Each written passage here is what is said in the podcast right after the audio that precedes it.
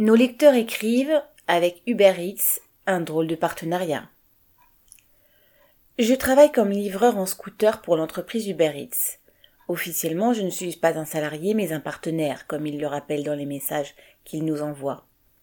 En temps normal, notre rémunération n'est pas fixe, mais dépend du nombre de livraisons effectuées. Ce que nous touchons pour chaque livraison est calculé automatiquement par l'application en fonction de la distance à parcourir entre le restaurant et le client. Nous ne sommes rémunérés que pour le temps de déplacement. Autrement dit, tous les moments durant lesquels nous attendons que l'application nous propose une livraison dans notre secteur, que le restaurant prépare la commande, que le client vienne chercher son repas, sont du temps de travail non rémunéré. Sur les créneaux où Uber Eats s'attend à une augmentation des commandes, l'entreprise nous lance ce qu'elle appelle des challenges.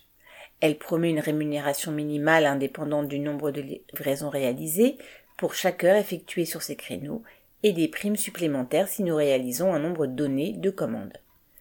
C'est en réalité un bon moyen de renforcer la pression sur les livreurs soumis à une condition stricte, la rémunération garantie et les primes promises sur les heures de pointe ne sont versées que si toutes les commandes proposées par l'application sont réalisées et qu'aucune n'a été annulée par le livreur.